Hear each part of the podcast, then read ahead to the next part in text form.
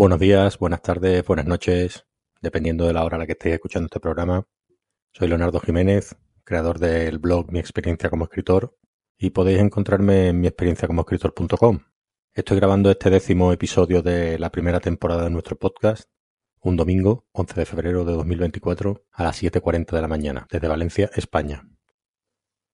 Venía un tiempo que no estaba grabando episodios de la primera temporada porque quería hacerme un pequeño descanso y entrevistar a algunos de mis compañeros escritores, escritoras, hablar con ellas y ellos sobre su experiencia, que nos pudieran dar un poquito de feedback de todas aquellas cosas que se habían encontrado por el camino y que podían ayudarnos a, avanzar ¿no? como escritores. Y bueno, Después de darme ese pequeño descanso y comenzar también a escribir una historia que tenía bastantes ganas de sentarme a narrar, pero llevaba un tiempo como que me costaba, ¿no? Quizás porque acababa de terminar el santuario de la mariposa, quizás porque estuviera un poco saturado. La cuestión es que tenía ahí la idea de esa historia dándome vueltas y vueltas y estaba esperando el momento en el que me hirviera dentro ya para poder abordarla.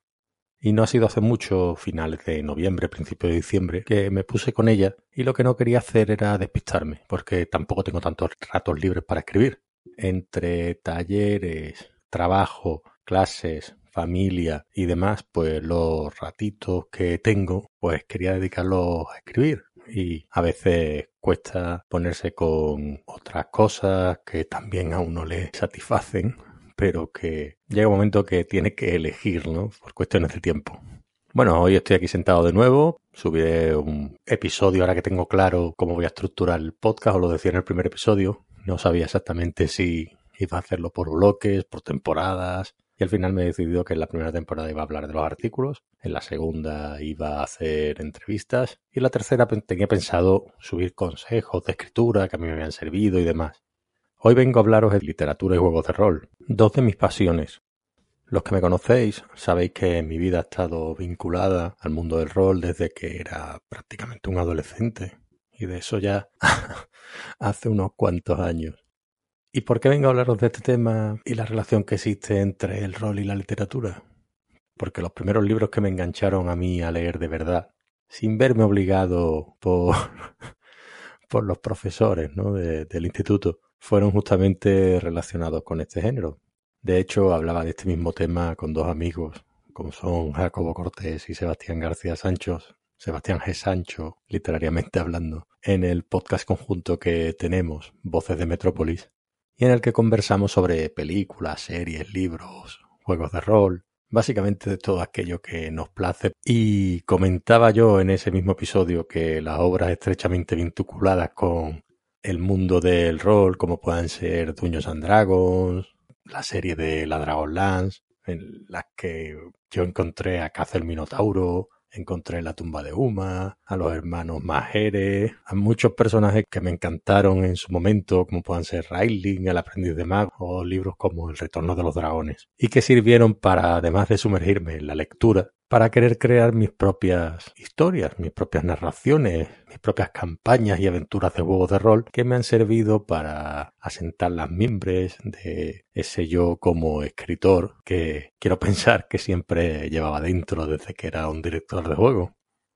Como muchos ya sabéis, hay juegos de rol basados en muchas temáticas. Algunas de ellas pueden ser como la fantasía medieval, El Señor de los Anillos, otros de investigación, como la llamada de Chulú, que está basado en la obra de H.P. Lovecraft, y del mismo modo otros han sido llevados a la literatura en forma de novelas cortas, como pueden ser Vampiro la Mascarada o Hombre Lobo el Apocalipsis. De ahí que la mayoría de aficionados al rol sean apasionados lectores y compartan ciertas inquietudes relacionadas con la historia, la ciencia ficción, la fantasía, el terror, por mencionar algunas de ellas porque cada uno pues tiene su, su propio gusto, obviamente.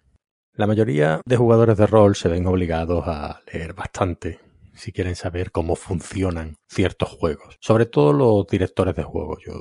he leído un montón de manuales, un montón de módulos, un montón de libros, de complementos, de apoyo a los jugadores, etcétera. Y también he aprendido mucho vocabulario que uso ahora en mi lenguaje literario. Decía que la mayoría de jugadores de rol se ven obligados a leer para ver cómo funcionan esos juegos también poder confeccionar las hojas de personajes de la mejor manera posible. Las secciones de atributos, habilidades, hechizos, ventajas, defectos son algunas de las que hay que leer para poder hacerse una buena ficha. Y de una buena ficha depende muchas veces de que tu personaje salga adelante o no, porque al fin y al cabo reúne las características que nosotros tendríamos en, en la vida real, tanto nuestros conocimientos como aptitudes. Existen libros dedicados especialmente para los jugadores y en los que se puede encontrar información jugosa de cómo aprovechar al máximo estos personajes, como bien os decía. Y todo esto lleva a leer y más tarde interpretar a tu personaje usando defectos, virtudes, ofreciéndole un trasfondo, una historia, un pasado, que al final va a alimentar tanto la trama como a tu propio entretenimiento, ya que va a servir al director de juego para que utilice todos esos datos, todos esos detalles para poder canalizarlos e introducirlos en la aventura que os está dirigiendo. Se podría definir como una obra de teatro en la que los dados determinan ciertas conclusiones de lo que serían las escenas. Porque como bien os decía, esos dados, el azar, van a determinar si tú consigues, por ejemplo, esconderte o correr eh, de manera frenética para llegar a un punto antes que otros personajes o antes que el propio villano. De ahí que considere que los juegos de rol, además de tener un elevado componente lúdico y ayudar al desarrollo de la sociabilidad, he visto gente muy tímida que ha conseguido salvar esa timidez y eso siempre es fructífero, ¿no? Para la persona. A la hora de escribir también pasamos muy buen rato, pero en soledad. El hecho de que acabase mis estudios y me incorporase al mercado laboral me hizo alejarme de esta afición por los juegos de rol y volcarme un poco más en escribir. Esa era mi manera de canalizar lo que era mi visión del rol y de la creación y de la fantasía y de la imaginación y al final conseguí pues plasmarla en un papel e imaginarme lo que haría yo si fuera cada uno de esos personajes a los que le ofrecería la ficha para que pudieran interpretar mi aventura, esa misma aventura que estaría escribiendo en ese momento y me volqué en escribir esas mismas ideas que me inquietaban en forma de relatos. Lo hice en una página llamada El Abismo, dedicada a los juegos de rol que poco a poco se fue derivando también a la literatura, al cine y a otros temas que a mí me, inquietaban y me gustaban y creía que mis amigos pues podían también aportar mucho. E hice una sección de colaboraciones, foros, por aquellos entonces eran Melodysoft, no sé si existirá esa página, pero aquellos que tengan mi edad la conocerán y, sabrán de, lo que les hablo. Entonces era, por así decirlo, el auge de Internet, ¿no? Pero finalmente me vi obligado a dejarla durante unos años para dedicarle más tiempo a otros compromisos más importantes en ese momento, como eran mi trabajo, una mayor formación, mi pareja y cuestiones que me hicieron crecer como persona. Ya años más tarde, allá por el 2010, volví a retomar la afición de la escritura y a escribir relatos breves, interesarme por talleres de escritura para recibir más formación y conocer a otros escritores y escritoras que me han ido aportando poco a poco pues cada vez más actitudes y más posibilidades dentro de lo que es la escritura y el desarrollo de estilo como escritor. Fue entonces cuando me di cuenta de que mi experiencia como director de juegos de rol hizo que todo fuese mucho más rodado. También los centenares de partidas de las que formé parte como jugador me ayudaron a crear a los protagonistas, a los personajes secundarios, desarrollar la trama, esos eslabones que hacen falta para unir ciertas escenas unas con otras, imaginar las reacciones que tendrían ciertos personajes, trasladándome a veces a, esos mismos amigos o esos mismos jugadores que jugaban conmigo, ¿no? Y, que ayudaban tanto a que cada personaje tuviera una voz que eso es importante, que los personajes tengan su propia voz para el desarrollo de la historia.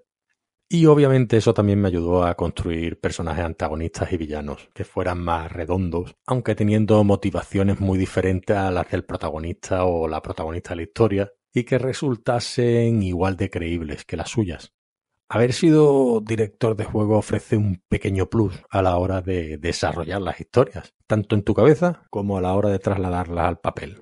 aunque después venga a de agua fría y la aventura de manera oral a tus amigos fluya de una manera diferente porque te están entendiendo, te están mirando los ojos, puedes hacer mímica, puedes hacer un mapa, todo es como más visual y no es tan descriptivo. La literatura, la escritura tiene mayor intríngulis porque cada uno se imagina de alguna manera lo que tú estás escribiendo y si un personaje así o asado dependiendo de cómo se lo describas Si bien puedes usar como director de juego un lenguaje coloquial y, no es lo mismo que a la hora de sentarte a escribir, siempre ayuda a lo que es lanzarte, trazar un pequeño mapa que te ayude a desarrollar esa misma historia. Con el paso de los años gané confianza y me enfrasqué en mi primera novela, que fue Proyecto Unicornia, y que justamente provenía de una idea seminal para una partida, que finalmente acabé dirigiendo a varios amigos. Y como gustó tanto y me animaron a escribirla, pues para que no se perdiera en el olvido, yo decidí hacerles caso y ahí la tengo para quienes queráis darle una oportunidad, pues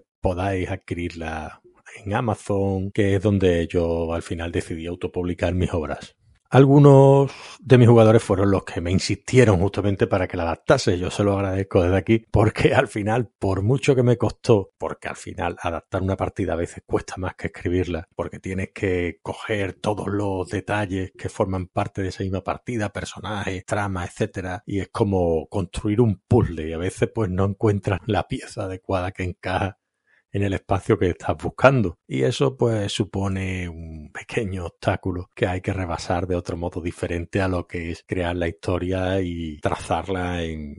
el papel una vez que la tienes ya escrita en lo que es tu escaleta. Me costó trabajo, sudor, incluso alguna lagrimilla, y no fue ni mucho menos un camino de rosas, ya que tuve que enmendar gran parte de la trama, como decía, crear nuevos escenarios, nuevos personajes, y de un modo bastante más profundo, otorgándole otra voz. Además de aprender a desarrollar mi estilo, las artes de la narrativa, las herramientas que estaban a mi alcance, los diálogos, cómo realizar las acotaciones, las transiciones entre escenas y un largo etcétera. Justamente lo que más complicado me resultó fue encadenar los hechos para eslabonar los capítulos de la historia. Algo que ya es complicado de por sí cuando diriges una partida, pero que al ser una tarea que tienes que afrontar en solitario, se vuelve aún más compleja porque al fin y al cabo los personajes actúan de una manera o de otra en la partida y te ayudan a que esas ideas que a lo mejor tú tienes ahí soterradas salgan a la luz, porque ellos van haciendo cosas intentando arreglar su vida o van intentando sobrevivir, la investigación que sigue adelante, entonces eso te va dando de alguna manera, te va despertando tu mente y te va dando ciertas ideas de cómo por dónde tienes que llevar la aventura, si por un lado o por otro, y eso siempre es de agradecer.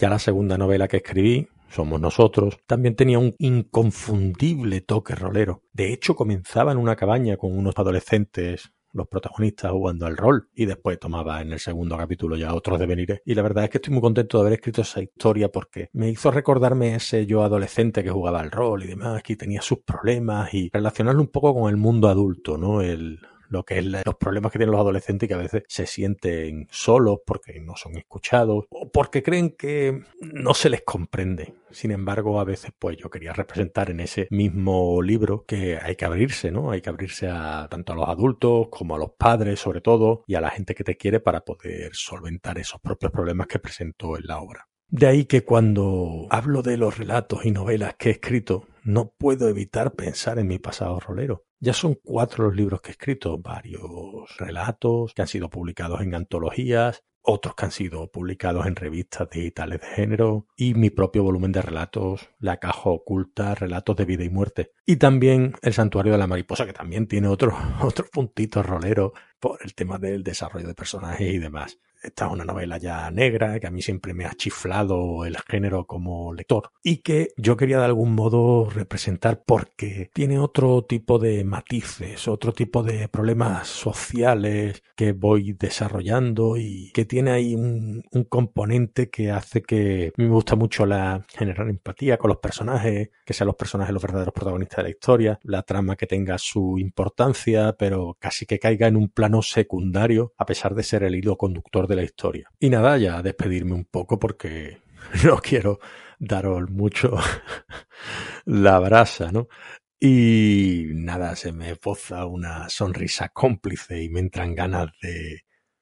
de seguir hablando porque es un tema que me apasiona, pero también los episodios tienen una longitud y siempre pues si queréis seguir oyéndome podéis ir a otros episodios. Y si no hablamos, nos vemos dentro de 15 días con un nuevo episodio que ahora mismo no sé demasiado bien a qué dedicaré. Y bueno, espero que mis recomendaciones os sirvan en un futuro cercano, porque eso significará que hayáis publicado o que tengáis intención de escribir al menos. Y ya por último, antes de despedirme, comentaros que podéis saber más sobre mí a través de la página de contacto de este mismo blog, o bien por correo electrónico a jimenezleo1976